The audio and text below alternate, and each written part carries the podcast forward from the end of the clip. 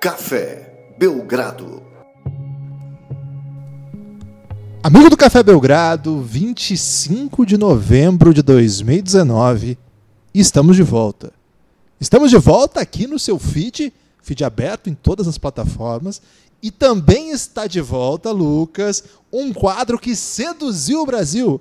Está pronto para voltar com o Movie Mondays? Tudo bem? Olá, Guilherme. Olá, amigas e amigos ouvintes do Café Belgrado. Estamos de volta com o Movie Mondays. Não foram poucos os pedidos, né, Guilherme? Mas a gente se fez de difícil e, na verdade, não tínhamos muita ideia de como trazer esse quadro de volta. E até um estímulo para o pessoal procurar. Conta a verdade o que aconteceu, Lucas. E até um estímulo para o pessoal procurar o Elástico Mental, podcast sobre cultura do Café Belgrado, que lá a gente costuma falar sobre filmes, músicas, etc. Outro também empecilho foi que Guilherme Tadeu, esse aqui, o Gibas, ficou de assistir Procurando Nemo, e passaram 12 meses depois disso. Então ficou difícil fazer Movie Mondays sem ele assistir Procurando Nemo. Fiquei um pouco revoltado. comprometimento. Fiquei um pouco revoltado, é verdade, porque não é tão difícil assim de assistir. Mas agora tudo resolvido, estamos de volta com Movie Mondays e olha, com uma pegada diferente, Guilherme. Qual é a pegada de hoje, Lucas? Hoje, aproveitando também um pouquinho com esse momento de insatisfação generalizada no futebol brasileiro, que excetuando um time aí que tem alguns torcedores. Eu falei que a gente não vai falar sobre isso hoje. Pois é, mas excetuando essa, essa galera que tá feliz, boa parte da população, Guilherme, tá reclamando aí dos seus diretores, dos seus é, gestores. Então, podcast de hoje, Diretoria Jim Carrey, é a história do Jim Carrey no cinema, visto aí com olhos de quem está acompanhando a NBA. Quem quer saber, por exemplo, quem seria, qual personagem de Jim Carrey. Explicaremos mais ao longo do episódio, mas antes disso, Guilherme, antes de entrar profundamente, temos recados. Temos recados, Lucas. Já quero dizer de largada aqui que nós não vamos falar de Rick Carlisle, que é o Jim Carrey da NBA. Isso é muito fácil. Você procura no Google aí Rick Carlisle e Jim Carrey, você vê que eles vão ser a mesma pessoa. Então, Jim Carrey está na NBA, comandando o Luka Doncic, ou seja, um grande personagem da NBA. Mas não vamos pegar esse atalho simples. Vamos em outras direções. Daqui a pouco a gente explica mais, mas antes temos que avisar algumas coisas. Olha, Lucas, hoje eu estou emocionado com os anúncios que eu vou fazer aqui. Caramba, Guilherme. Já vai começar agora ou vai deixar aí um gostinho de quero mais? Eu acho que já vamos começar. Posso? Pode. É a semana mágica do Belgradão? Semana mágica. Primeiro, pelo retorno de Movie Mondays. Numa segunda, Segundo. Guilherme, o mais inesperado.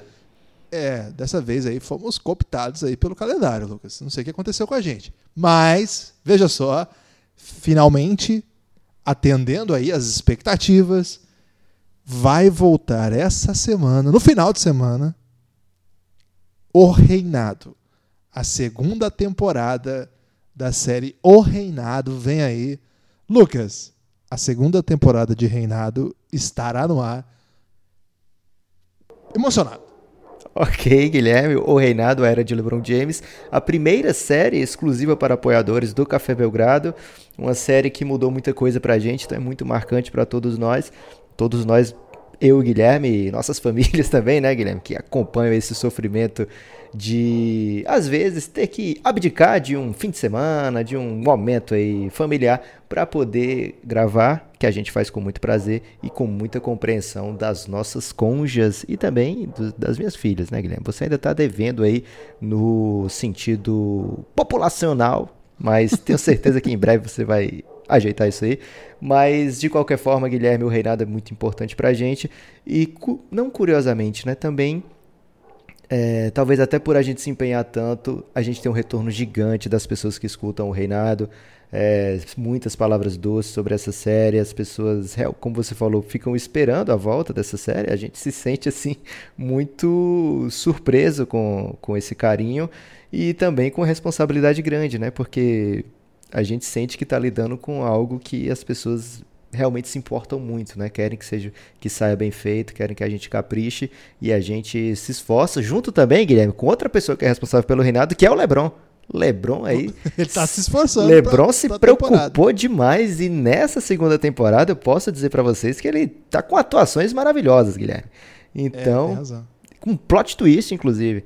Então, é, o Reinado, a segunda temporada vem aí e a gente convida mais uma vez você que ainda não é apoiador do Café Belgrado a ir lá em cafébelgrado.com.br, conhecer todas as séries, todo o conteúdo exclusivo, ou quase tudo, né? Que a gente ainda, safadamente, ainda não preencheu tudo que a gente fez, Guilherme, porque a gente não para de fazer, ficaria um constante trabalho e retrabalho sinistro. Então, a gente espera aí alguns meses e atualiza lá. Mas tem muita coisa, vão já já vão bater 100 horas. A gente fecha esse ano certamente com mais de 100 horas de conteúdo exclusivo. E também tem lá no PicPay, Guilherme. Como é que a pessoa pode acessar pelo PicPay?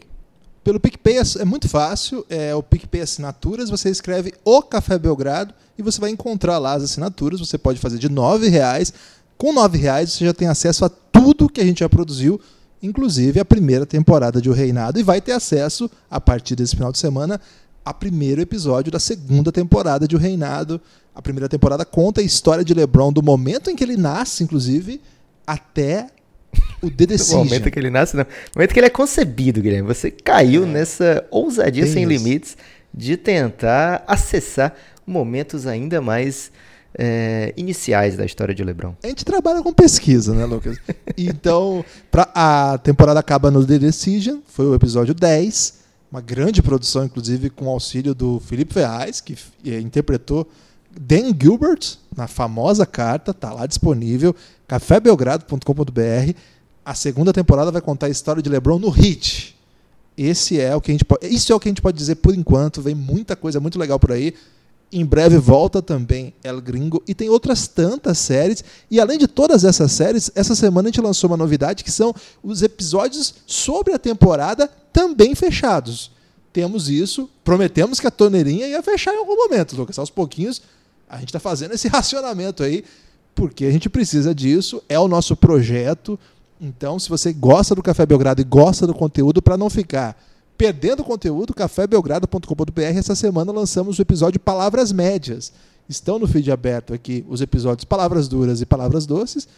E no feed fechado, Palavras Médias, uma análise da temporada até agora do Indiana Pacers, que é uma temporada média. Não e... dá spoiler, Guilherme. Mas está no título, Lucas. Pois é, mas tem que deixar o raciocínio trabalhar. E o outro, Palavras Médias, você vai ter que descobrir por conta própria. Foi boa essa? Foi boa. É, Guilherme, eu só espero que você não acabe traumatizando aí aquela pessoa que sempre ouviu a mãe ou familiar mais próximo falar da torneirinha com outro sentido, né? Você falando que a torneirinha vai fechar, a pessoa pode ter momentos aí de descontrole até. Então, fiquem tranquilos, gente. O Guilherme está usando alegorias. Fiquei confuso, Lucas. Nunca ninguém falou de torneirinha para mim. Ok. Bom para você. Ok. Tô, tive uma reflexão agora. Vamos começar o Movie Mondays? Vamos começar o Movie Mondays, Guilherme. Então, explicando um pouquinho mais, é o seguinte. Eu e o Guilherme separamos alguns filmes de Jim Carrey. E que carreira tem Jim Carrey, viu, Guilherme? Muitos que filmes carreira. pra gente escolher, muitos personagens. E a gente pelo menos eu fiz isso. Não sei se isso foi o que o Guilherme entendeu e se ele fez outra coisa, mas se tiver feito outra coisa, Guilherme, não tem problema que a gente aqui é, vai muito no improv. Inclusive o Jim Carrey é muito bom no improv. Então, o que que eu fiz? Eu vou deixar o Guilherme falar por ele. Peguei personagens do Jim Carrey e falei: olha só, esse personagem aqui encaixa com tal jogador e vou colocar minha argumentação que certamente será bombardeada por Guilherme Tadeu, mas no fim o ouvinte certamente vai me dar a voz da razão. Quer dizer, vai perceber que eu estou com a voz da razão. Foi isso que você é. fez, Guilherme? É, foi. Mais ou menos também. Mas tudo bem. É, Jim Carrey, um personagem mágico também. Personagem é um personagem de um, um, ator que tem esse nome, que é um personagem meio similar em vários filmes. Mas Palavras duras logo de cara, Guilherme várias interpretações incríveis ele também tem. Ele tem essa particularidade aí de ter nascido em Newmarket, que é do lado assim de, de Toronto, Lucas, que é o lugar onde se domina o basquete hoje aí no mundo, hein? atual campeão da NBA. Então tem tudo a ver com basquete uma carreira incrível. Esse não é o primeiro Movie Monday, se você está chegando agora, já tivemos alguns Movie Mondays, já não são muitos, mas já tivemos alguns. E qual que é a perspectiva do Movie Mondays? A gente pega alguma coisa do cinema, em geral eram filmes, mas agora a gente pegou carreira, para discutir aspectos da NBA, a NBA deste tempo presente. Então, se você começou a ouvir agora o Café Belgrado, já parou aqui no Jim Carrey e falou: não quero ouvir isso aqui que não vai falar de NBA.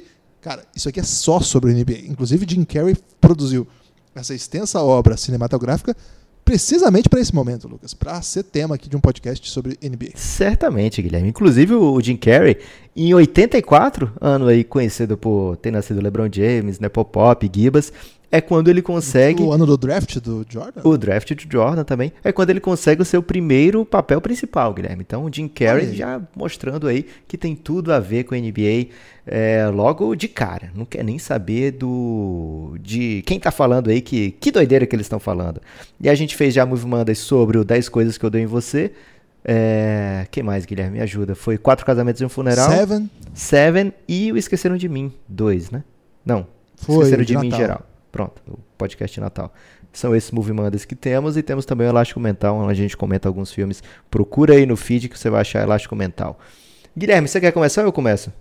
Você começa, porque daí eu vejo se eu tô fazendo certo, Lucas. Porque dessa vez aí você me. Você deu a ente- entender que eu fiz errado. Não é que eu fiz errado, é que a, a própria ideia já dava essa direção de que as pessoas podem errar e não tem problema. Vou começar É então. um convite ao erro, né? É um grande convite ao erro, Guilherme, que é o jeito certo de fazer qualquer coisa errada. Lucas, viver é um convite ao erro. Ok, então vou começar com aquele personagem que talvez tenha apresentado Jim Carrey para muita gente. Os jovens idosos aqui que escutam o Café Belgrado ou até que produzem o Café Belgrado podem até ter ouvido falar de Jim Carrey antes, mas certamente nesse personagem, o Máscara, Com máscara. Ele estava na sua lista esse? Não, não tava. ok? Ele realmente ele se mostra para o mundo assim como um, um super ator da comédia, né? Um grande ator que é, É um filmaço. que é capaz de fazer um, um cara de verde, Guilherme. E as pessoas gostam e ele ganha até beijos com, com essa máscara verde. É impressionante a esse filme, a, assim, a, a- os, os efeitos especiais. Pra né, época, né? Meu Deus. Era muito louco mesmo, assim. A Cameron Diaz rouba a cena nesse filme. Ela é o par romântico do Máscara. E ela, de fato, assim, é uma atuação muito memorável. Acho que uma das grandes atuações da vida dela, como sex symbol e tal. E casava um pouco com aquele personagem, né? Que ele usava... Ele, sem a máscara, ele era uma pessoa desprezível. Será, Guilherme? Não é desprezível, é uma pessoa meio irrelevante. Ok. Melhorou? Ordinário. Ordinária. Ordinária é, é um tema polêmico, porque na música Do compadre Washington. Ordinária é meio que um elogio. Mas no saber popular, ordinária, sobretudo nas novelas de anos 70 e 80, era uma acusação gravíssima. Era como se eu estivesse ofendendo alguém. Então você usou um termo aí ambíguo, o que eu devo elogiar. Mas enfim, ele encontra essa máscara e quando ele colocava a máscara, ele se transformava em uma espécie de diabo da Tasmânia, é isso? Era isso, Guilherme. É, então, qual o personagem que eu acho da NBA que tem a ver com o Máscara? Refleti bastante, Guilherme, porque é o seguinte, eu tava em dúvida. Desafiador. Eu tava em dúvida, porque tem essa leitura que você faz do Stanley Ipkiss, né? Que era o personagem do Jim Carrey quando ele não estava com a máscara. De ele ser muito patetão. Mas eu discordo, Guilherme. Eu discordo usando justamente um dos seus grandes argumentos aí desse filme, que foi falar da Cameron Diaz. Cameron Diaz tá incrível nesse filme e ela já era parecia ter dado bola para o Jim Carrey como Stanley Ipkiss ali. Tudo bem? Teve isso? Talvez ela soubesse que ele era a estrela do, do filme.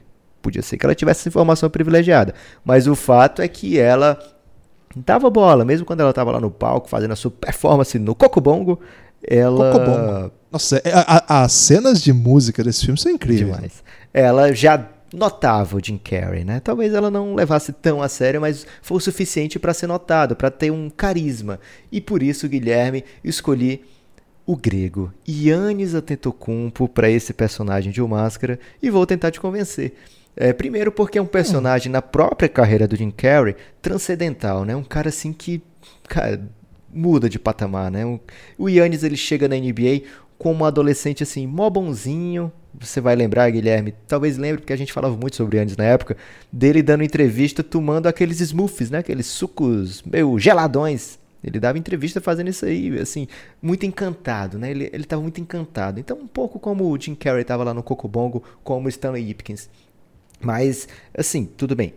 Essa parte do ser bonzinho é fácil, né? O difícil era ter as ferramentas atléticas que já eram impressionantes como novato, né? Ele já tinha uma inventividade não lapidada, vamos dizer assim, mas já era, já era admirável ele como novato no segundo ano, mas só depois de um bom tempo, depois de dois anos assim semi-modestos do Yannis, encorajadores, mas quase modestos.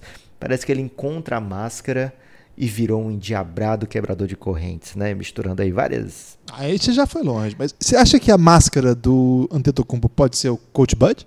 Não, porque ele já começa, mesmo lá com o Kid, ele já começa, a, ele ganha o prêmio de MIP da NBA, depois ele continua melhorando, aí depois chega o Coach Bud e ele se torna o MVP, né? Mas ele já era esse freak, e esse freak também foi um dos motivos para eu escolher o Máscara com o Yannis, né? Porque é uma coisa de louco que o Yannis faz. É uma coisa assim de, de furacão mesmo. Quando ele dá aqueles spins e acaba com a enterrada, me lembra muitas vezes, Guilherme, até por estar de verde, o Máscara, dando aquelas. fazendo aqueles furacões dele lá, que ninguém entende nada, e de repente ele te tirou a cueca, Guilherme. O Máscara tinha dessa. É meio Tasmania, né? Por isso que eu lembrei do Tasmania, assim. É, tinha isso, né? Uma tinha meio... isso. Ele fazia umas coisas muito, muito impossíveis, né? E o Yannis, ele faz essas coisas impossíveis. E um detalhe, Guilherme, que pode passar despercebido aí por muita gente. Ah. A máscara do filme do Máscara, quando ele lá consulta o especialista, eles dizem que essa máscara... Tem especialista de máscara é demais. Né? Tem, mas eles dizem que foi criado pelo Loki. E aí abraço pro pessoal que usou o Loki antes dele se tornar um mainstream. E eu tô sentindo okay. que você não sabe quem é Loki, Guilherme. É, essa referência aí, ela pode ser em vários níveis, Lucas. Gostou? Passamos para frente? Aceitou? Gostei. É, para usar aí a, a, referência aí que eu já usei outras vezes da canção que a Cassa Heller tornou célebre, composta por Nando Reis. Não digo que não me surpreendi. Uma dupla negativa aí que sempre é bem-vinda. Eu vou pegar um caminho mais óbvio, Lucas. Eu devo dizer que nesse podcast estou indo em vias seguras por medo de errar. E o medo de errar, às vezes, tira a vontade de ganhar, já diria o filósofo Lucha. Mas acho que estou num terreno bem seguro aqui por onde vou começar. Posso? Ok, mas eu vou dar um aviso, Guilherme. Se você trouxer okay. alguma coisa que foi filme meu ou vice-versa, a gente ainda tem direito aí de fazer um tete a tete. Tete a tete é bom, tete a tete é bom, ok. Vamos lá, Debbie Lloyd. Não tá na minha lista, gostei. Debbie Lloyd é um filme. Tô com medo aí de quem você vai chamar de Debbie Lloyd. Se for do Sans, já sou primeiro, contra. Foi o primeiro filme que eu vi do Jim Carrey. Embora não é um filme assim que você assista e saia falando do Jim Carrey. Claro que o Jim Carrey rouba a cena, tem algumas cenas incríveis. Ele faz junto com o Jeff Daniels, que curiosamente vai para uma carreira totalmente diferente. Né? Ele é o Debbie ou é o né? Lloyd, Guilherme? Cara, ninguém sabe disso. Okay. É uma, uma questão filosófica que não faz nenhum sentido. Porque, porque o, o Jim Carrey era o Lloyd e o Jeff Daniels era o Harry. Mas aí, aqui na transição, virou Debbie Lloyd. o filme original não chama Debbie Lloyd, curiosamente, Lucas. É, é Dump and Dumber. E é, são dois amigos que são bem desprovidos assim de coerência nas práticas. Foi bom isso? Suficientemente correto? Muito explicativo. Enfim, quem assistiu Debbie Lloyd sabe do que eu estou falando. E também autoexplicativo, a decisão de apontar quem são os meus debiloides aqui, Lucas. Posso? Pode, mas por favor, cuidado com meus sentimentos. John Paxson e Gar Forman. a dupla bom. que comanda o Chicago Bulls. Eu precisava mandar palavras duras para esses dois aqui, Lucas. Ok, fique à vontade. Você mais do que nunca, né, Guilherme? Porque lá na série Quem Te Viu, Quem Te Vê, você teve uma pequena esperança engraçadinha de que esse time podia te surpreender de alguma maneira positiva nessa temporada. Um erro aí comum de quem. Pode dizer que é sem motivo. É um erro assim de quem, posso dizer, não que seja você, Guilherme, mas, por exemplo, alguém que torce pro Knicks pode se enganar de repente com o Bulls, assim, achar, é, o Bulls tá bom, que você compara com o que você tá acostumado a ver ali no Knicks. Mas talvez não seja muito sábio apostar em coisas boas do Bulls enquanto tiver Deb Lloyd à frente do time. Eu acho que o Bulls, Lucas, tinha ferramentas para nos empolgar. Eu acho que, por exemplo, Zé Clavini, ele mostrou, aliás, essas últimas, acho que foi na sexta, na quinta, não lembro agora, no sábado, sábado, né? Na atuação contra o Hornets. Cara, o que, que foi aquilo que ele fez? Um dia depois de o técnico Jim Boylan vir a público falando mal dele. Ele vai e entrega 49 pontos. E não surpreende o Lavine fazer 49 pontos. Talvez o contexto ali, o Hornets está vencendo por 5. E um game win é muito louco segundos. ainda. Né? Um game win muito louco. Teve roubo de bola de arco e diácono nos maiores momentos aí da Igreja Católica em Chicago, depois de muito tempo. E o Zé Clavini mata a bola, sai, e é curiosíssima a imagem de comemoração que o Jim Boylan vai abraçar os jogadores e ninguém abraça o Jim Boylan. O Diácono tentou, Guilherme. Posso defender aqui o Diácono. Ele tentou Diácono no tem momento aí do perdão, né, Guilherme? Perdão é uma É. grande, grande característica aí. Mas não conseguiu porque foi tirado do caminho por um Judas ali, provavelmente. Tá errado, Lucas, o elenco do, do Bulls? Cara, errado não tá. Só pode estar errado você, Guilherme, que não separou um papel pro Jim Boylan. O que, que aconteceu? Não tinha vaga? Na verdade, o Jim Boylan e o Jim Boylan só tá lá porque alguém botou, né, Lucas? Ok. Tatu não sobe em toco, né? Tá lá porque alguém botou. O John Paxson e o Gar Forman, que, sim, unem esse, esse projeto do Bulls. Um, John Paxson é o GM, o Gar Forman é o que eles chamam de vice de basquete, né? A referência do futebol, que tem um vice de futebol. O Gar Forman é tipo vice de basquete. Então seria tipo o GM e o chefe de operações de basquete. Eles construíram esse tipo. E assim, eles não são de todo ruim, devo dizer, apesar da, da menção detestável aqui de um filme de dois idiotas. Mas é que assim, Lucas, os dois, eles tiveram, por exemplo, uma boa sacada de apostar no Laurie Markkinen. Me parece que o Kobe White é um cara bem interessante. Wendell Carter não parece um jogador ruim. A aposta, por exemplo, do Tadeusz Young não é exatamente estúpida. Estúpido é você fazer essas coisas, e aí acho que tem que até dar uma palavra doce aqui para a direção de scout, que toma essas, essa, essa garimpagem aí, e botar na mão do Jim Boylan, que é uma decisão da direção. Uma mentalidade assim, old school, que o basquete tem que ser assim, que vem que para pré-temporada e vai conversar com os jogadores e demanda algumas coisas totalmente do arco da velha. A gente, a gente apontou isso aqui antes de começar a temporada. Depois da minha empolgação inicial, eu, eu tenho que fazer essa desqueimada de língua aqui, Lucas. Porque eu apontei essa, a teoria do Jim Boylan, que o grande problema do Bulls era a defesa do um contra um, que ele tinha agora. A solução era um campeonatinho de X1 entre os jogadores. Cara, é inacreditável no nível que as coisas estão sendo jogadas. Mas, Guilherme, fiquei sabendo recentemente, informações privilegiadas, que você é adepto do X1. Eu tenho jogado. Inclusive, incluí, Lucas, agora um move do Luca Doncic no meu arsenal, hein? E já tem vídeo disso aí? Não, e tá proibido. Se alguém tiver e, e colocar publicamente, eu vou processar. Ok. Mas, Lucas, posso ser o próximo também? Pra pegar carona? Eu tô com medo de você escolher o meu, Guilherme, então eu prefiro não. Não, não vou escolher, prometo. Então, põe lá. Debiloid 2. Ah, aí sim, gostei. Tem o Debiloid 2 que eu preciso associar a essa dupla incrível. Posso tentar adivinhar? Pode, vai lá. Tem alguma coisa a ver com o Luca Doncic? Sempre tem. Então só pode ser Vlad Divac e Vivek. Só é Vladivac e Vivek, dono agora e GM do Sacramento Kings. A última notícia que saiu no, assim, sai no podcast do hoje, um podcast muito bom sobre o Luca Doncic. Diria que foi o segundo melhor podcast do Luca Doncic, Lucas, que já fizeram aí. Ok. Eu toparia essa classificação aí. OK. Eu não falei qual foi o primeiro. A gente não faz autoelogio aqui não, Guilherme. O, saiu lá essa informação e o Exportando foi quem, de alguma maneira, é, disseminou para o mundo e ontem hitou isso aí. Ontem virou um viral. Virou viral é ruim falar, mas ontem se tornou aí uma, um tema, de, um tópico de assuntos nas redes sociais que o Divac não teria escolhido o Luca Doncic porque não gostava do seu pai. E não é Mas assim. Não ficou claro assim, não gostava, não é, não é bem não gostava. O pai né? dele jogava, é bom dizer isso, né? Jogou até com o Goran Dragic, né? Então deve ter sido alguma rixa ali de quando o Divac era jogador, porque não é possível que tenha sido depois. de- Não ficou claro se não gostava da pessoa, se não gostava da personalidade.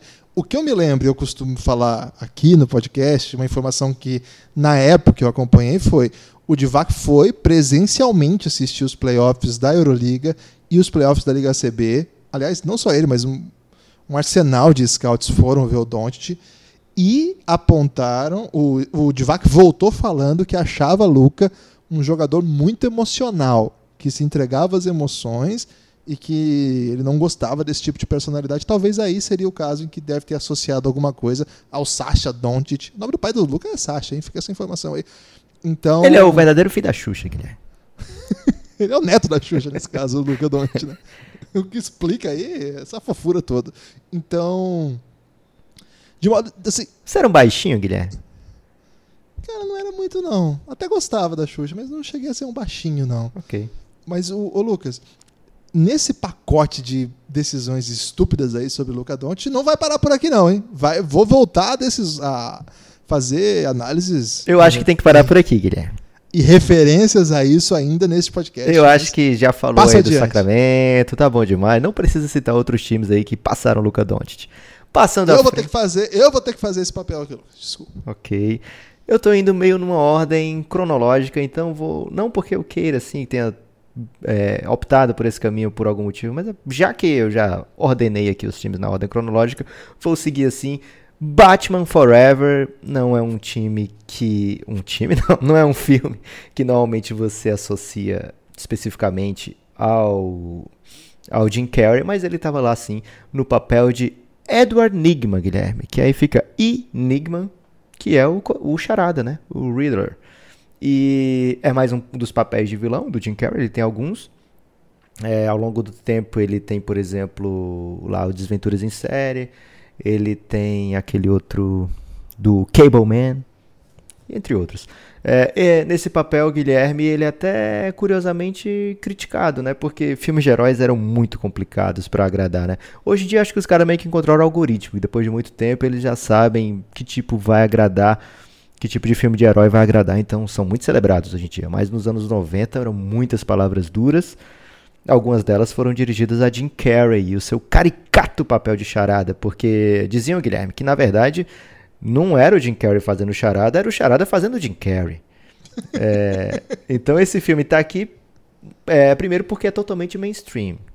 E segundo, porque o Charada, Guilherme, é um vilão muito mestre. O grande truque do Charada é ele fazer você acreditar numa coisa e ele vai lá e faz outra, te induzindo ao erro. Ele irrita o tempo todo, mas é muito difícil de parar, irmãozinho.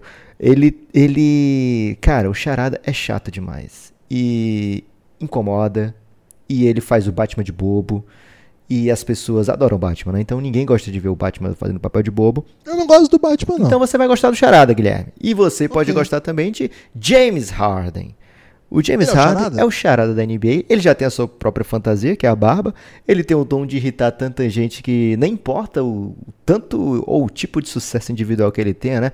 Ah, o Jim, o Jim Carrey. o James Harden acabou de fazer um triple-double de 60 pontos.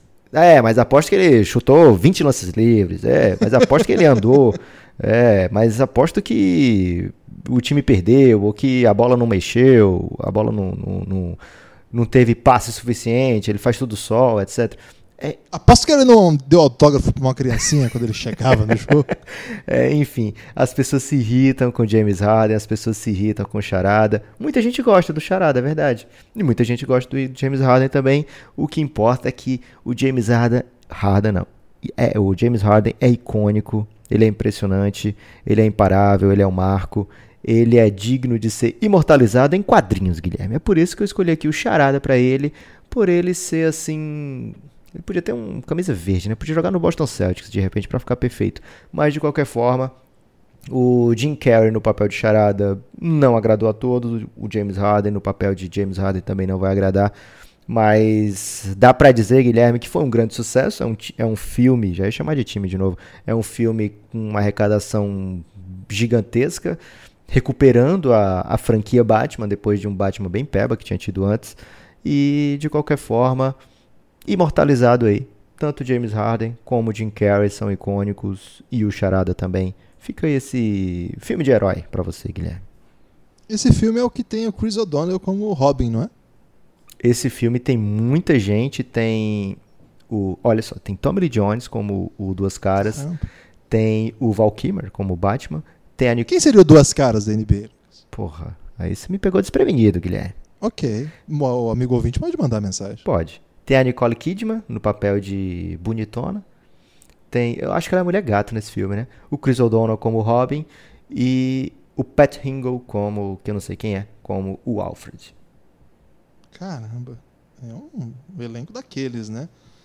Eles tinham que O- recuperar, Guilherme, porque o filme anterior tinha sido muito peba.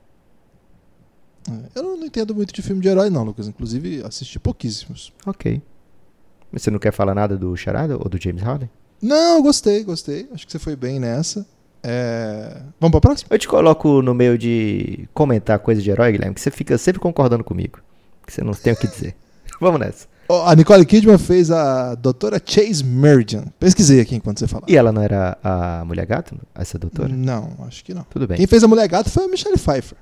Ah, verdade, outro filme. É. E também a, a, a Halle Berry já fez a mulher gata. Ah, é? Tem isso? É, mas era o filme da Halle Berry mesmo. Ah, é verdade, teve isso mesmo. Ok. Grande momento aí de- pessoas que não lembram mais desse filme, de 95. É coisa de idoso, né, Guilherme? Tanto assistir filme do Batman de, dos anos 90 é coisa de idoso, porque o jovem não vai assistir filme de herói dos anos 90, porque era muito peba. Como também esquecer é coisa de idoso, então tá perdoado.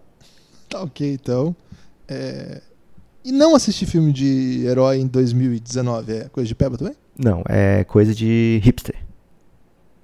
Hipster adora herói, velho. Não, é o contrário, Guilherme. Se for, se for um herói assim muito desconhecido, ele pode até assistir. Mas se for Ah. mainstream, tá fora. Tipo Homem-Formiga. Homem-Formiga ninguém conhece. Homem-Formiga, o hipster tá lá. Primeiro da fila. ok. Minha vez? Sua vez. Minha vez, Lucas. É, escolhi um filme que. Cara, esse filme é bem interessante. É uma. É um filme que de uma época que o Jim Carrey. Eu não sei se dá pra chamar de auge do Jim Carrey. Qual foi o auge do Jim Carrey, Lucas? Cara, eu acho que tem que ser, assim, o auge de, de famoso. Eu acho que tem que ser aquela, aquela streak que ele tem de Debi Lloyd, Máscara, Ace Ventura. É, acho que é por ali. Agora, talvez como ator, ele faz uns filmes que dão uma amplitude maior para o que ele é capaz de fazer. E aí eu acho que é ali dos anos 2000, 98, 2003, por ali. Então, eu escolhi é, um filme mais ou menos dessa faixa de, de, de tempo aí, vamos dizer assim. É um filme de 2003, Todo Poderoso. Muito bom, Guilherme, porque ele tava na minha lista, mas eu tirei na última hora. Sério? Sério. Esse é um filme em que Jim Carrey. Você vai falar de Deus. Luca Doncic de novo, Guilherme? Não, não. Ok. Lucas. Vou falar daqui a pouco de Luca Doncic. vai ser o último time que eu tô guardando aqui. O Jim Carrey ganha poderes de Deus, Lucas. Ele tem que. E Deus no filme é o Morgan Freeman, né? E Então não adianta ele... ninguém reclamar de spoiler aqui não, gente, porque são filmes muito antigos e famosos. É, se não assistiu também, azar o seu, ou sorte de repente, né? Porque assistir hoje é um filme com 6.7 aí no MDB, o pessoal não gosta tanto não. O Jim Carrey faz Deus, então ele ganha todos os poderes de Deus e ele tem que cuidar da humanidade, Lucas. Então ele fica muito é, muito ocupado, porque não para de chegar problema para ele resolver. É um filme que se constrói por aí e eu aproveitei esse tópico, que é os superpoderes, até para trazer uma questão para você, Lucas. Já aponto aqui qual é a minha resposta. Mas eu queria saber de você que esse início de temporada nós estamos falando de dois times de uma cidade toda poderosa. A NBA hoje é de Los Angeles, Lucas? Hum, gostei, Guilherme, dessa referência, porque no próprio filme, o Jim Carrey, ele é...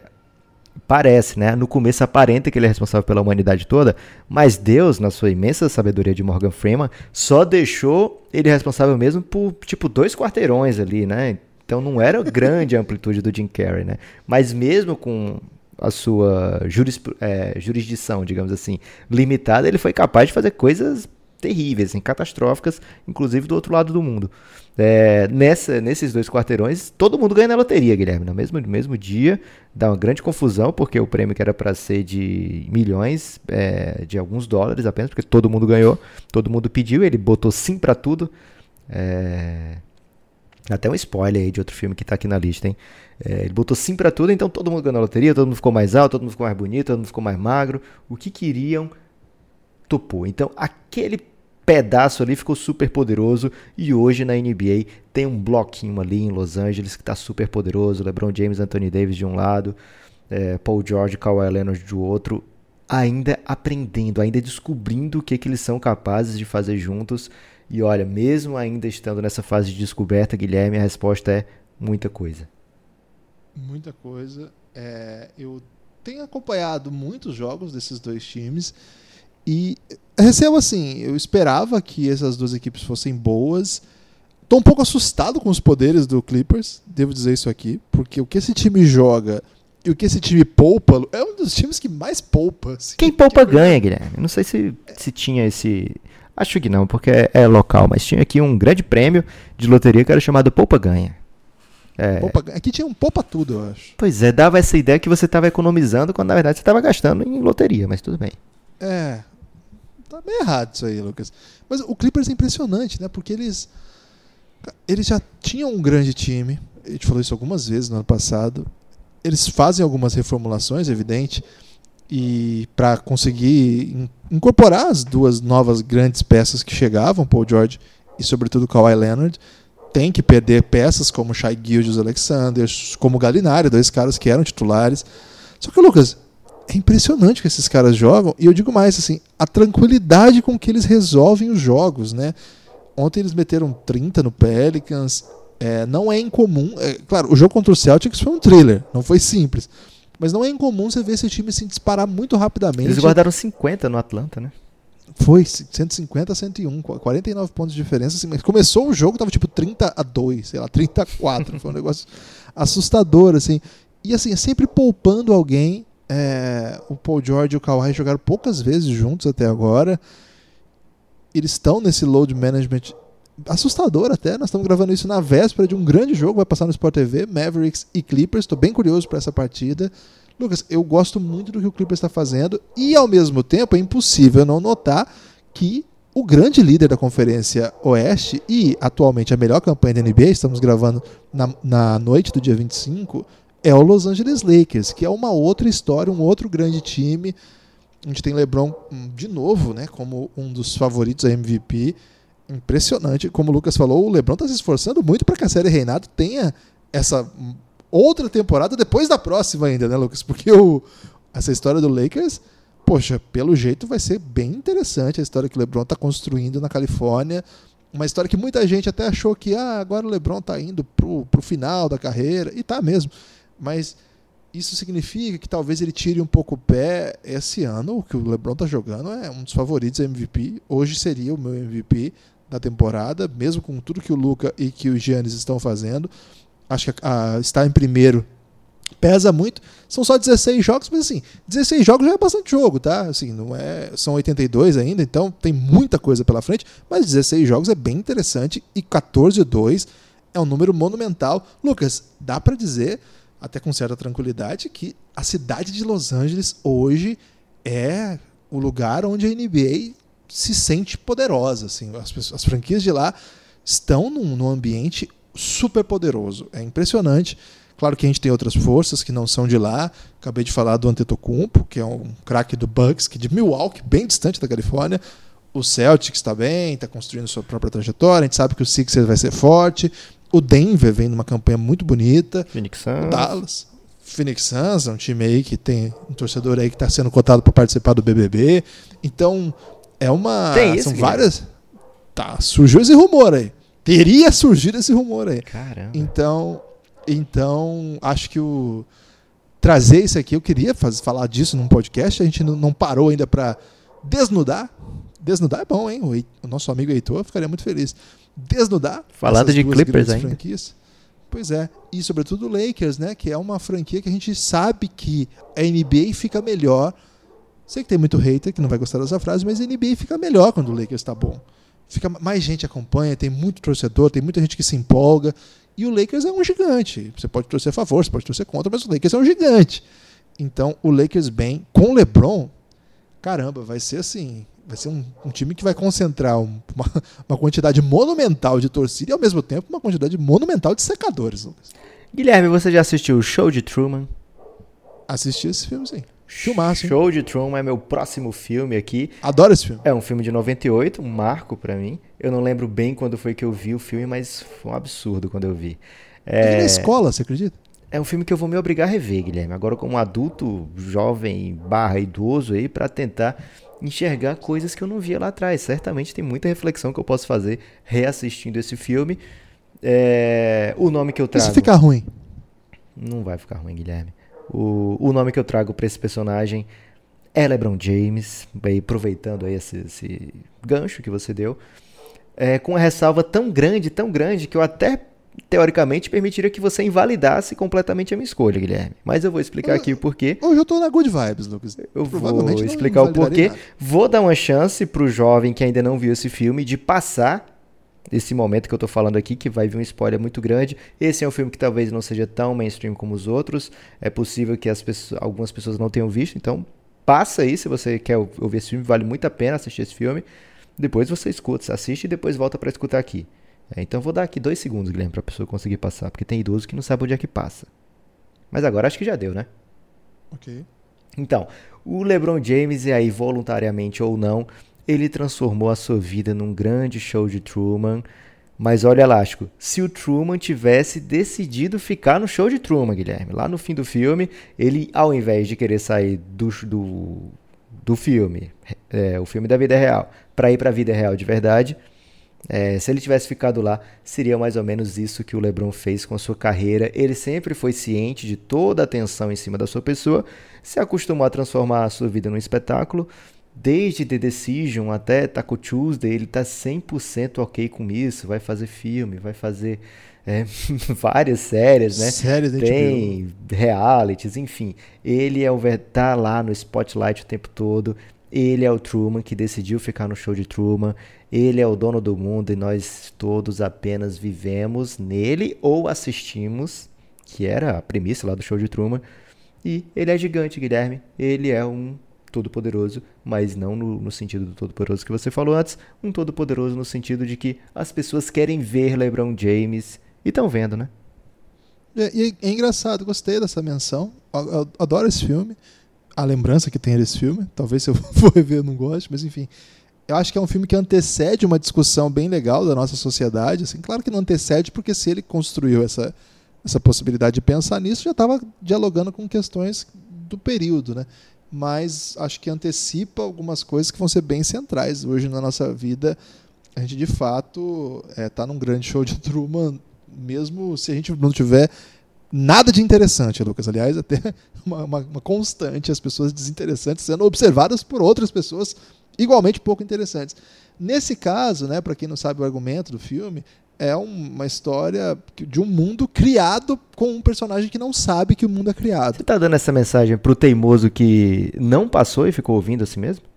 Não, porque às vezes a pessoa continua ouvindo no sentido, não vou ouvir essa porra, não vou assistir essa merda aí, mas quero continuar ouvindo o podcast. Ok. E aí eu coloquei, tudo bem? Tudo bem. Então explica mais aí. E aí, assim, é um filme construído assim, todo o seu redor é repleto de atores. A mãe, de... o pai, tudo. Tudo a, a produção que alimenta, é, mantém a sua vida ali, sua existência, é basicamente estruturada por, por uma, uma espécie de produção de um reality show. E ele só que não sabe disso. Ele vive no mundo que ele acha que é de verdade. Assim. Então, o tempo todo ele está sendo espionado sem ele saber, mas todo o resto sabe. E é uma grande atração de TV. E a história toda se passa até o momento em que, como o Lucas disse, ele quebra essa bolha. Acho, uma, acho que é um debate bem interessante, assim. A gente pode levar esse filme aí pro elástico, hein, Lucas? Fiquei interessado okay. aí pra retomar o The Truman Show.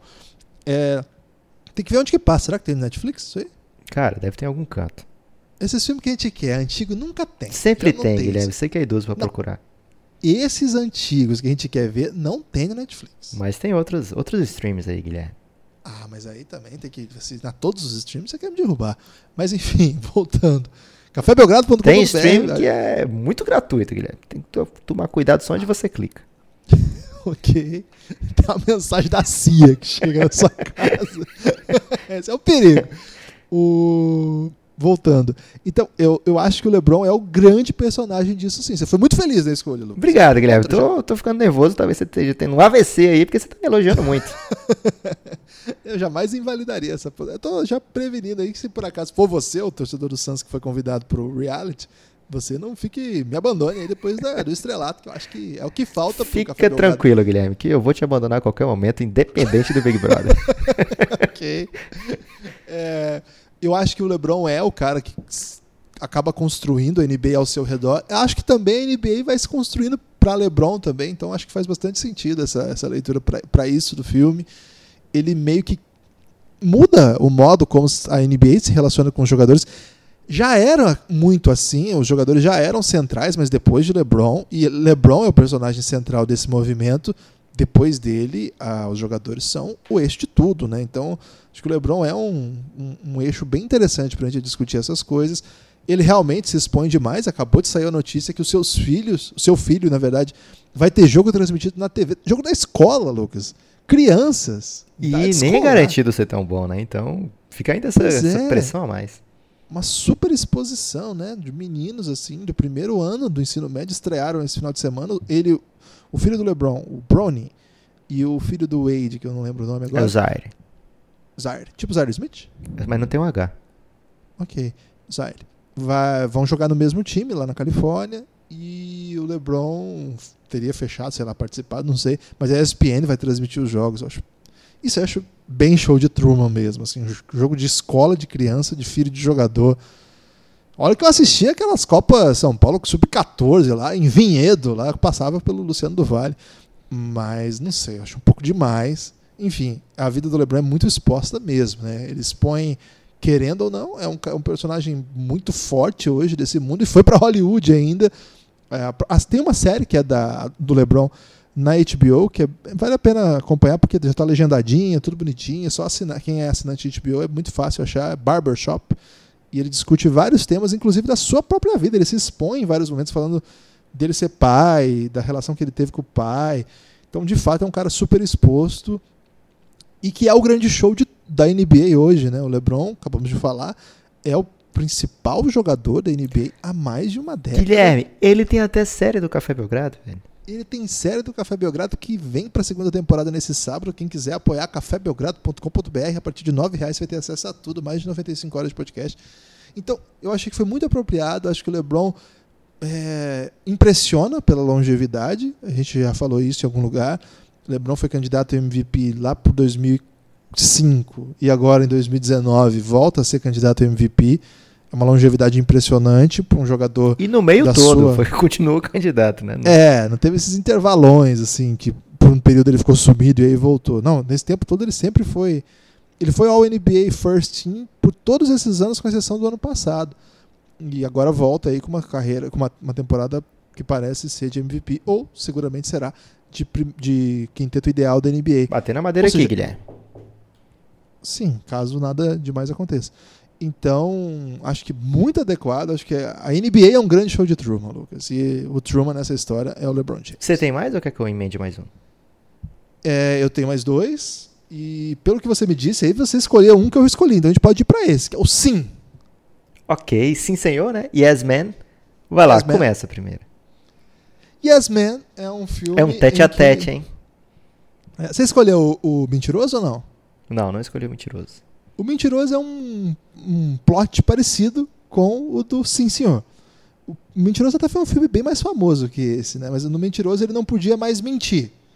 E no Sim Senhor ele só podia dizer sim. É isso. É isso. É isso. Ele se sentia obrigado a dizer sim para tudo. É, ele vai lá para um ritual, né? Um negócio meio, meio exótico assim e volta com essa vibe.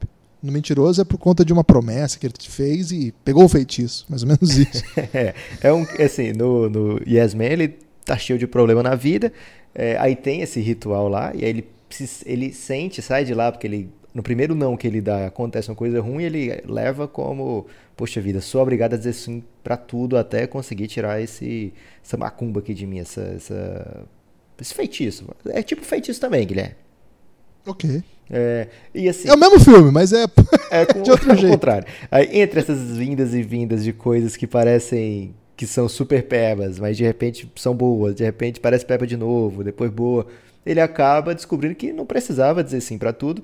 Dá para dizer que valeu a pena, porque no meio daquele monte de doideira que aconteceu, depois daquilo ele acaba saindo melhor. Mas a, a vida é real nem sempre é assim, Guilherme. Vai lá primeiro. Quem é o seu Yes Man? O meu Yes Man é a direção do New York Knicks negociando na Free Agency, Lucas. ok, gostei, porque o meu vai numa vibe um pouco parecida, mas diferente. Vai lá. Negociar com o Knicks é muito fácil, Lucas. Você fala assim, quanto você quer? Eu quero 19 milhões. Yes, sir. É assim, é só isso mesmo. Tudo bem. É... Eu pensei que eu ia te dar um elástico, Guilherme, dizendo que o Yes Man da NBA não era um jogador, mas sim um executivo, o Carl Allen, que é o personagem da NBA, considerei não o Knicks, Guilherme. Eu sei que você sente um dever de falar do Knicks, mas aqui vai o Neil Olshey, que é o GM do Blazers, e eu vou tentar te convencer para te trazer comigo. Vem comigo, Gibas. Você vai, vai, vai mandar palavras duras pra Camelo Anthony. É Calma, isso. fica calmo. Eu tô sentindo que vai ter Fica palavra dura calma. com Camelo Anthony e isso vai me tirar um pouco do sério. Olha só, depois. Sabia que eu tenho uma camisa do Camelo Anthony de Syracuse? Ok. É, depois você começou a gostar muito do Carmelo depois que ele vai para um certo time. É, depois da varrida na final de conferência do ano passado, ele sentiu, o Neil O'Shea sentiu que precisava mudar muito para manter o time na briga, né? Sem Nurkic, é, como é que eu vou conseguir ficar na briga? E ele começa a dizer sim para os agentes de Marezônia, do Anthony Tolliver. Ele diz sim inusitadamente para o Miami para ajudar o Jimmy Butler a ir pro, pro Miami, trocando o Myers Leonard e Mo Harkless, dois caras que é, faziam sentido ali no, no, elenco do Blazers, não eram super jogadores, mas é, vou perder uma minuta, talvez eu precise desses caras, né? E acaba trocando por Whiteside, e o Whiteside a gente sabe que às vezes é uma doideira. Disse sim, Guilherme, pro Paul Gasol, olha só, Paul Gasol 2019, quem é que vai dizer sim para ele? O New Ocean.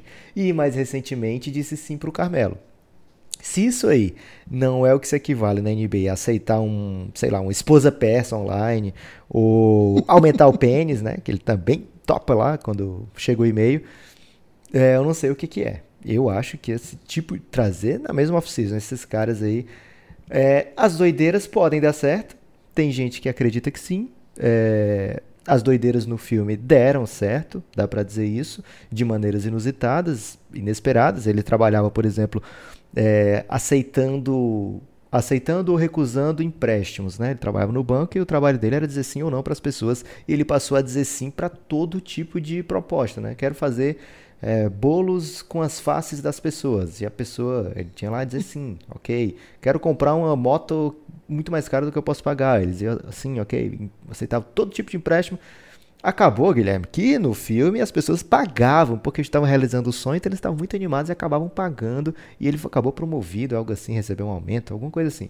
Não tenho tanta certeza que vai funcionar na NBA, mas assim como o filme, eu tenho certeza que vai ser muito divertido de assistir. Você não falou do Carmelo Anthony, então? Eu falei do Carmelo, só que eu falei rápido para você não ficar bravo. Tá, então tudo bem. Então, eu acho que o do Knicks é mais interessante, embora eu tenha gostado bastante, porque, Lucas, pensa bem. O Marcus Morris, por exemplo, que hoje é o melhor jogador do Knicks. Inclusive, o Marcus Morris deve ter pedido, deixa eu ser o franchise player. Aí eles disseram sim. Isso. O, o, o Knicks já, já tinha, assim, já tinha, já tinha conversado, por exemplo, com o Wayne Ellington. Amigo ouvinte, se você vê o Wayne Ellington na rua agora, você sabe quem é o Wayne Ellington? Seja sincero com você mesmo. Não vale olhar no Google, não vai... só me diz. Se alguém tiver do seu lado agora, passou um jogador do NBB, você não sabe, passou um cara que você já viu aí jogando. Ó, oh, aquele cara ali é o Wayne Ellington. Você vai saber dizer se é ou não? Sinceramente. Ele, negociando com o Knicks, conseguiu 8 milhões. 8, 8 milhões pro Wayne Ellington. Taj Gibson, que Guilherme, é muito caro morar em Nova York. Tem que dar bom salário. Taj Gibson. Taj Gibson, 34 anos, vem de um histórico maravilhoso. Por onde ele passa não acontece nada. 9 milhões. 9 milhões pro Taj Gibson. Pra não ter a certeza de ter um terceiro reserva para uma posição, Guilherme. Porque às vezes só oito jogadores para minha posição não funciona. Eles fecharam com o Julius Randle 18 milhões. Ok, vamos aceitar isso aí. Embora seja esquisito. Chegou um cara da mesma posição, estilo até que parecido. Bob Portes. Eu quero 15 milhões. Ok. Toma. Lucas, mas aí chegou o Marcus Morris. O Marcus Morris, ele já tinha até fechado com o Spurs, cara. Tava Por fechado menos. com o Spurs. E ele falou assim: Knicks, eu até vou pra ir, mas você tem que me dar 15 milhões. Eu vou ganhar 15 milhões aí. Aqui eu vou ganhar 10. Eu quero que você pague 15. Sim, sim, senhor. Esse é o Knicks, Lucas. O Knicks é o time que diz sim. Tá bom, Guilherme. Eu sei que mexe muito com suas emoções, então eu vou topar. Partiremos agora para o último de cada. Você colocou o mentiroso ou não? Não, não coloquei mentiroso. Você quer ir primeiro ou eu vou primeiro? Deixa o meu pro último, por favor. Ok, então eu vou de eu, eu mesmo e Irene. E Ok. aqui tem que ser Jimmy Butler, né, Guilherme? Porque o Jimmy Butler, Que é o Jimmy Butler. ele é aquele cara bonzinho que defendeu os jovens do Chicago Bulls lá atrás, lembra? É aquele cara que sempre trabalha, que sempre fala que quer o melhor do time. É o líder por exemplo. Quantas vezes ele não fala isso, né? Que não, que eu trabalho muito, só quero que todo mundo trabalhe igual, etc. É o líder através do exemplo. E também tem o Jimmy Butler malucaço que toca o terror e chuta os bumbuns dos próprios companheiros, Guilherme. Então Inclusive, o Jimmy Butler... se for o Carl Anthony Towns, dá até problema. Às vezes ele faz o Carl Anthony Towns chorar, Guilherme. Então o Jimmy Butler, ele tem esses dois lados, assim como no filme Eu Mesmo Irene, o, o Jim Carrey ele faz lá o, o Hank e faz o Charlie, né? São duas figuras bem diferentes. Em certo momento ele consegue meio que unir as duas personalidades, se torna uma pessoa melhor, mais, mais assertiva então, é o que se espera agora do Jimmy Butler nesse Miami Heat, que já tem essa vibe dele de cultura, essa vibe de trabalho, essa vibe de vamos conquistar, porque a gente vai se esforçar muito para conquistar, né? Então, se espera que o Jimmy Butler entre em harmonia com seus companheiros, entre em harmonia depois desse longo percurso aí cheio de doideiras, cheio de coisas imprevisíveis, inclusive liderando os seus filhos gênios aí, que no filme tem muitos filhos gênios, o Jim Carrey é, que muito provavelmente não são deles, né? Tem que fazer um DNA ali, mas, mas tudo bem, não importa, o pai é quem cria e ele criou muito bem, os filhos são ótimos e ele pode liderar esses filhos gênios a vários feitos impressionantes. Então, ele é o cara que precisa do doideira, chama o Jimmy Butler. Às vezes o Jimmy Butler resolve na doideira. Às vezes a doideira dele causa um grande problema, como no filme ele estraçalha uma o carro de uma pessoa que estacionou na vaga de deficiente, Guilherme. Ele viu claramente a pessoa que não era deficiente saindo do carro. Ele ficou muito zangado, porque ele era essa versão dele doidona era muito doidona. Pegou um taco de beisebol, se eu não me engano, estraçalhou o carro e de Mas repente, errado? de repente, Guilherme, o cara tinha apenas trazido o carro de um deficiente. O deficiente estava na loja de conveniência, a pessoa veio estacionar na vaga de deficiente, porque o deficiente ia sair da loja de conveniência já já. Então ele acabou errando aí nesse momento. Esse tipo de coisa não acontece não, Lucas que a pessoa estaciona porque tá. Então, você acha que ele agiu certo, porque na dúvida tem que tacar a chibatada? Não, não acho. Eu fiz uma questão. Okay. E tá errado, é uma questão. Não tem juízo de valor em questões. Ok, mas no mínimo se deve ter certeza antes de fazer coisas tipo essa. Aliás, é uma sugestão para quem quer falar absurdos, coloque uma interrogação no final. Fica tudo à vontade? Não, não é tudo à vontade, mas às vezes a pessoa quer falar um absurdo, tipo, geralmente tem isso no hot take do, do basquete, né? Por exemplo, tá rolando isso. Será que o Brooklyn não é melhor sem o Kyrie? é que então, você acha que é, mas óbvio que não é. Aí você mete uma interrogação no final. Ok, gostei aí. Um belo jeito, Guilherme ensinando. Isso serve para alunos, professor? Guilherme? Você aceitaria na prova aí? Não. É, não. Qual sociólogo defendeu, criou tal teoria. Será que foi tal? Você aceita? não, não aceito. Okay. Aliás, nas minhas aulas, fico muito revoltado com alunos que respondem questões com questões, porque isso é Mas só... não é a beleza da sociologia essa, Guilherme? Se fosse filosofia, hum, podia. Não sei. Teria que debater. Okay. Mas, em geral, eles fazem isso pra me enganar, Lucas. Eu sou contra. Lucas! O jovem pensa que, que, é muito fácil enganar o idoso, né, cara? Mas, na verdade, o idoso já foi jovem e já enganou os outros idosos. E a gente sabe agora que a gente não enganava ninguém, Guilherme. Será? Fica a dúvida. Faltou interrogação no final da sua afirmação. Aí. Tudo bem. Tô, tô aprendendo será que, ainda. Será que a gente enganava alguém? qual o seu último filme, Guilherme? Vamos terminar essa trajetória belíssima de Jim Carrey em qual filme? Posso tentar adivinhar? Pode tentar adivinhar. É o melhor de todos. Caramba, agora você me botou numa péssima posição. Porque de repente eu falo um filme aqui que você não gosta, você pode até fazer uma piada comigo. Eu vou tentar aqui O Brilho Eterno de Homem Sem Lembranças. Você me conhece muito bem, Lucas. É esse filme mesmo. Aí. Você gosta desse filme? Eu adoro esse filme, Guilherme. É um filme. Conta para as pessoas de que se trata esse filme. Esse filme é uma história de amor e o, a pessoa. Me, me conta, Guilherme, que eu esqueci os, os principais detalhes. Mas eu sei que ele tenta de qualquer maneira tirar a moça da cabeça e acaba que ele nunca consegue completamente. Mesmo cientificamente tirando, ele não consegue de fato tirar. Ele é um filme de amor, de fato, com Jim Carrey, Kate Winslet, a própria Rose do Titanic, ou do Titanic, se você é daqueles que gosta de. Você usar. não fala Matrix, mas quer falar Titanic?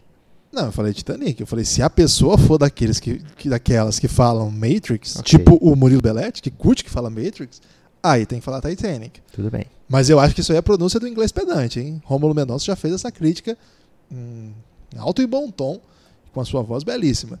Esse filme tem ainda o Elijah Wood, Lucas, que é um dos seus autores prediletos aí, não é? É, certamente.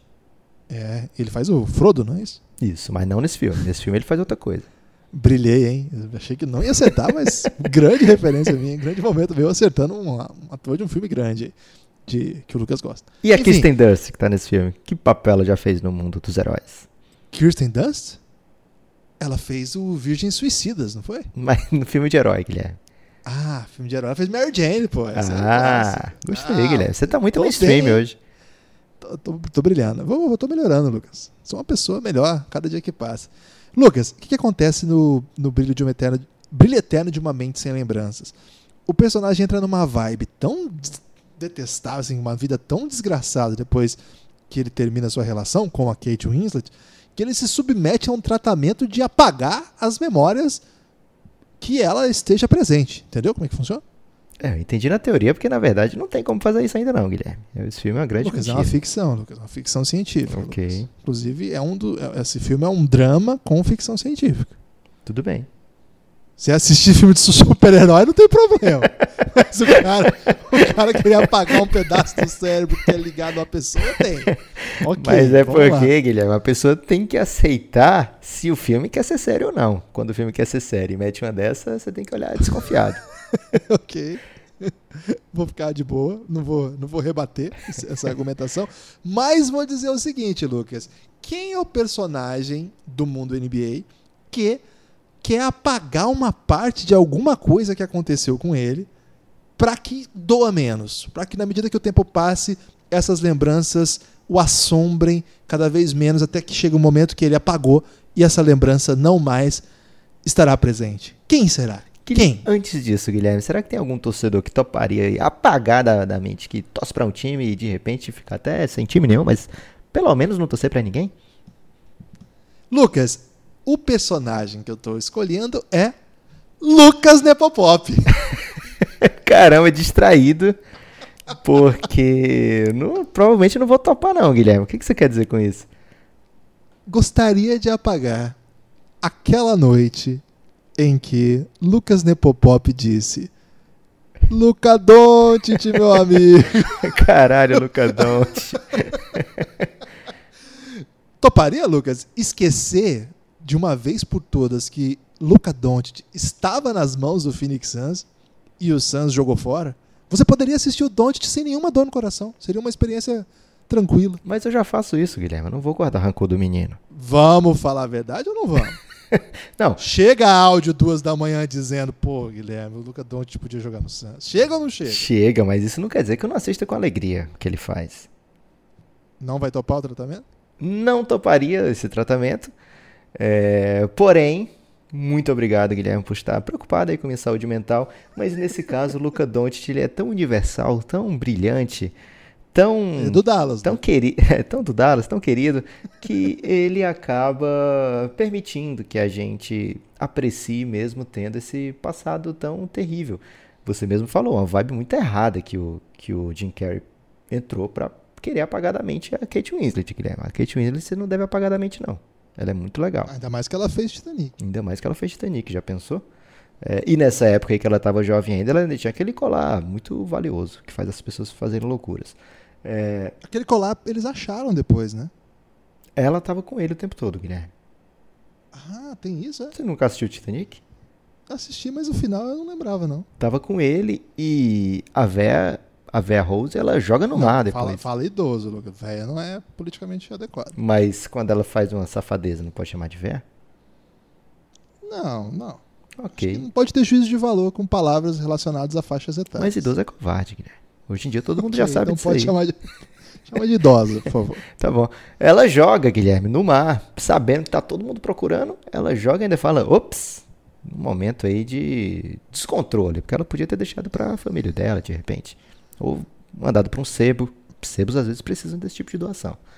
É, de qualquer forma, Guilherme, não dá para a pessoa se entregar à dor. Fica esse recado aí para as pessoas com o coração partido. É, que não faça isso, né? Não queira apagar da sua mente. Até porque não dá, né, Lucas? Não dá. E deve ser muito é. perigoso o que ele fez lá, Guilherme, porque mexeu com, com algumas partes do corpo ali que não devem ser mexidas, nem de brincadeira.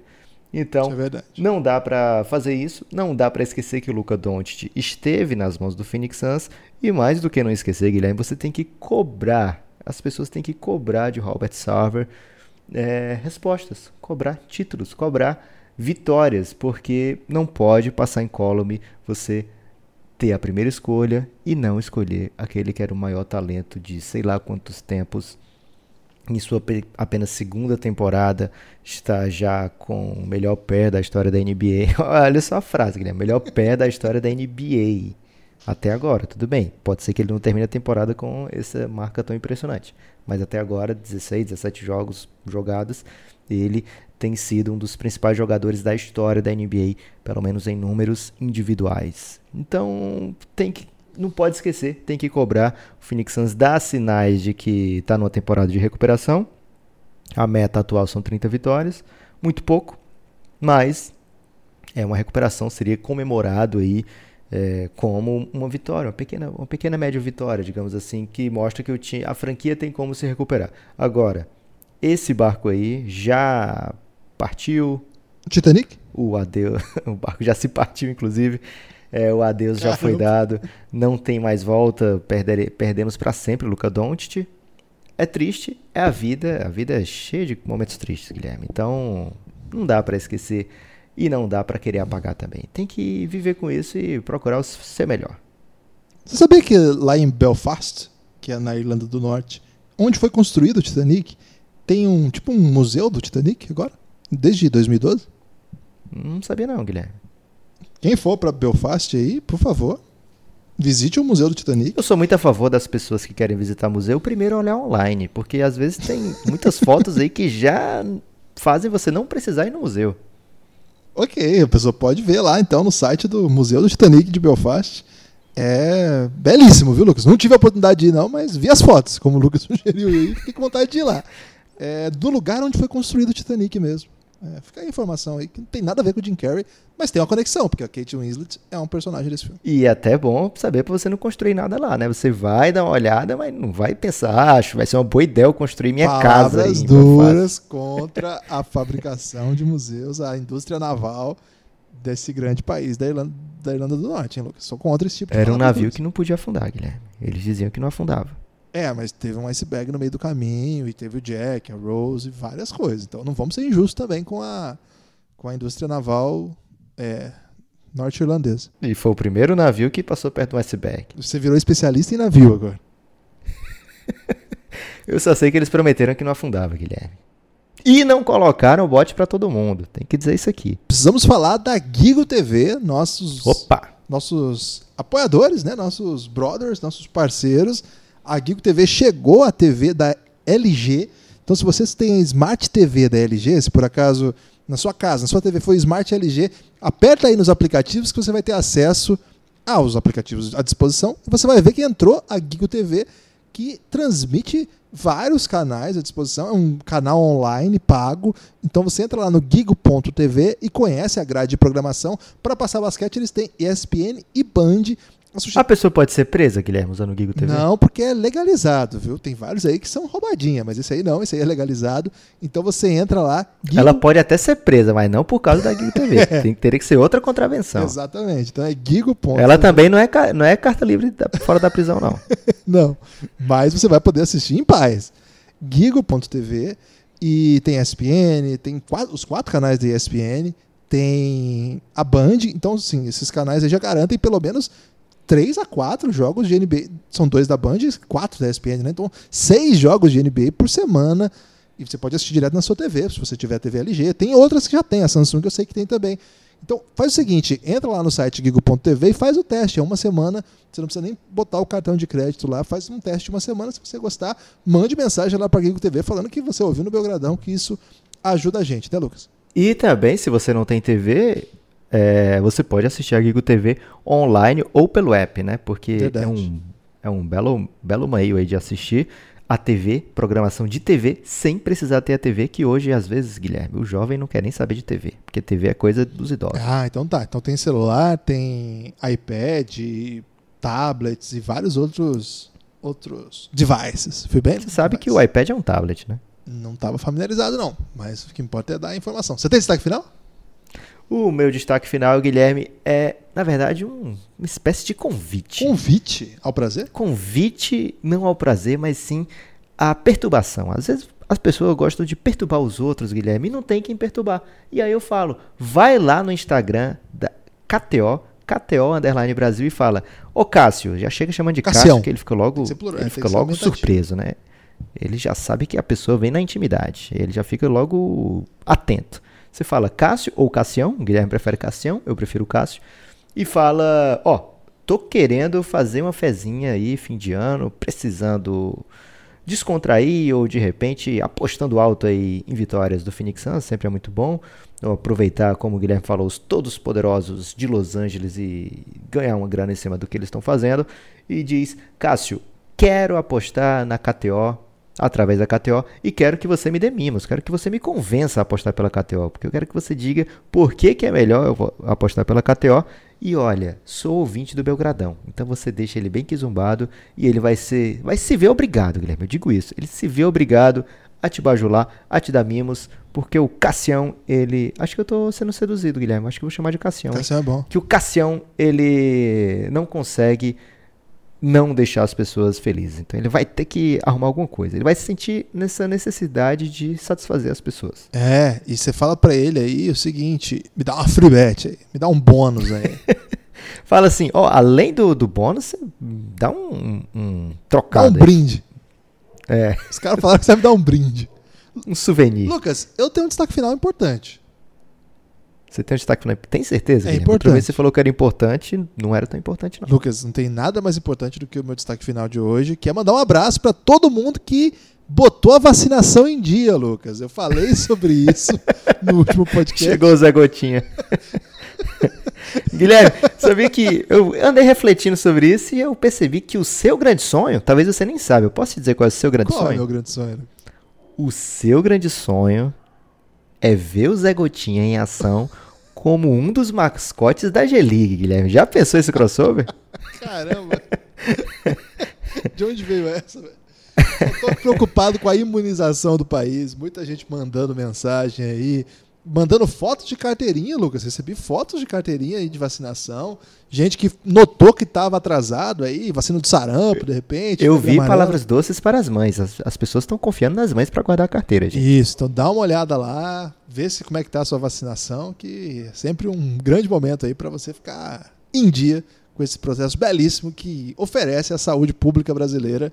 Vá ao posto perto da sua casa, leva sua vacina, sua carteirinha e dá uma olhada lá se está faltando alguma coisa, gente. Só, só isso por enquanto. Eu tenho um último destaque, então. Mais um destaque? Você tá cheio de destaque, hein? Não, na verdade esse é mais destaque do que destaque. Ok. Então tenho que dizer. Mano. É um misturado em dois. Primeiro, grande abraço para Coach Galego. Que Ele homem. andou brilhando aí na, nas lives pelo país. Se você não segue ainda Coach Galego, procure no, no Instagram. É Rodrigo Leonardo lá, né, Guilherme? Rodrigo Leonardo. Não sei por que ele não põe Coach Galego lá, velho. É porque o Instagram é de jovem, né? é porque ele tem medo de ser confundido com coach. Se botar coach no Instagram, Guilherme, as pessoas vão querer lá lições de vida. É, mas o Galego pode dar lições de vida também. Pode, mas ele não vai cobrar não, Guilherme. É, e no, no Twitter é coach galego, se eu não me engano. Então procure aí, porque ele de vez em quando dá uma live distraída aí, distribuindo é, instruções, sabedoria. E isso é raro. Então aproveite, procure aí coach galego, merece 100 palavras doces. A outra galera que merece palavras doces e merece esse destaque é a galera dos Giannis, como não falar, né? Estão pegando fogo nesse, nessa temporada da NBA. As pessoas praticamente não estão dormindo na hora que deveriam, pela saúde, dormir, o que é bom, porque significa que estão assistindo muito a NBA e não para de chegar gente Mas nova. pelo menos está um sendo compensada com a, informações sobre vacina, né? Então perde um pouquinho de saúde por causa do sono, mas ganha com informação de vacina. É, e sem falar, Guilherme, que rir é o melhor remédio. É verdade. E as pessoas costumam botar muito kkk no Giannis. E ver NBA deixa a pessoa muito feliz, né? É, às vezes o Westbrook sai andando, Guilherme, e não quica a bola. Já causa risadas incontroláveis. É, então, fica o convite, você que gosta de ter amigos, gosta de conversar sobre NBA, gosta de ter uma comunidade na sua vida que com gostos semelhantes ou com pelo menos algumas algum algum bom gosto você já sabe que tem, né? Porque gosta de NBA e gosta do Café Belgrado. Posso... Isso é o que eles dizem. É. Então, vem pro Giannis, você vai se dar bem. Quem tem amigo. Você quer dizer o quê? Quem que é amigo tem que vir pro Giannis. Eu posso mandar um pós destaque final?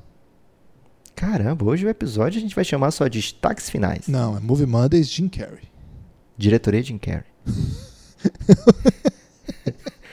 Ô Lucas, ontem, durante a transmissão de New York Knicks e Brooklyn Nets, até fiz um aviso lá no Twitter do Café Belgrado, dizendo o seguinte: se você por acaso estiver assistindo NBA, ou de repente está na casa aí dos seus avós, tios, parentes, enfim, e eles estiverem com uma TV na Band, tira da Band, bota no Faustão que vai passar Knicks. Eu avisei, muitas pessoas não fizeram isso. Uma pena, porque submeteram aí familiares a horas desagradáveis de New York Knicks na TV. Enfim, temos que proteger a NBA, não podemos deixá-la assim. Ficar palavras duras aqui para a Band, para a escolha de jogos. Agora, Lucas, no meio da transmissão americana, o comentarista Richard Jefferson disse que no momento em que ele recebeu uma proposta para o Knicks, e era a sua última, única proposta que ele tinha, ele decidiu que era a hora de se aposentar. Parece piada, né, Guilherme? Mas é aí que aconteceu, Lucas. O PR, Relações Públicas do New York Knicks, soltou uma nota dizendo, queremos deixar claro, que no verão de 2018 ou 2019 não oferecemos contrato para Richard Jefferson. Isso aí é quando a pessoa tem culpa no cartório, né, Guilherme? Tem que se defender até de piada de comentarista rival. Complicado, Acontece. complicado. Forte abraço. Forte abraço. Ô Lucas, o Felipe Carel tá dizendo aqui que você não iria pro Big Brother é, por um milhão de reais e perderia a chance de ver o Suns no playoff.